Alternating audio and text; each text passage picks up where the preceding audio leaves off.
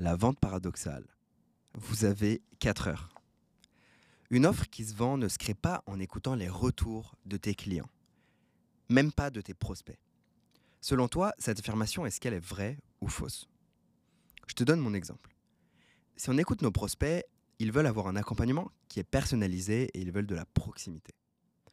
Mais si on regarde où ils mettent facilement leur argent, ils les mettent dans des méthodes qui semblent magiques et automatiques, sans personnalisation et sans coaching. Alors, ouais, je le sais, la psychologie humaine est fascinante. Abraham Maslow, en 1943, a cité, a dit une phrase qui est très intéressante, qui est Vends-leur ce qu'ils veulent, délivre-leur ce dont ils ont besoin.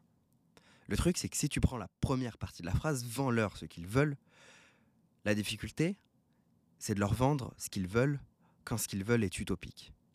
Je sais que ça peut créer des conflits internes chez beaucoup d'entrepreneurs, et ça en a créé chez moi aussi. Alors, je suis curieux. Comment est-ce que tu fais, toi, en tant qu'entrepreneur, pour... Quelle est ta vision de ça, et comment est-ce que tu fais pour dépasser ces choses-là? Tu peux répondre euh, en commentaire du podcast.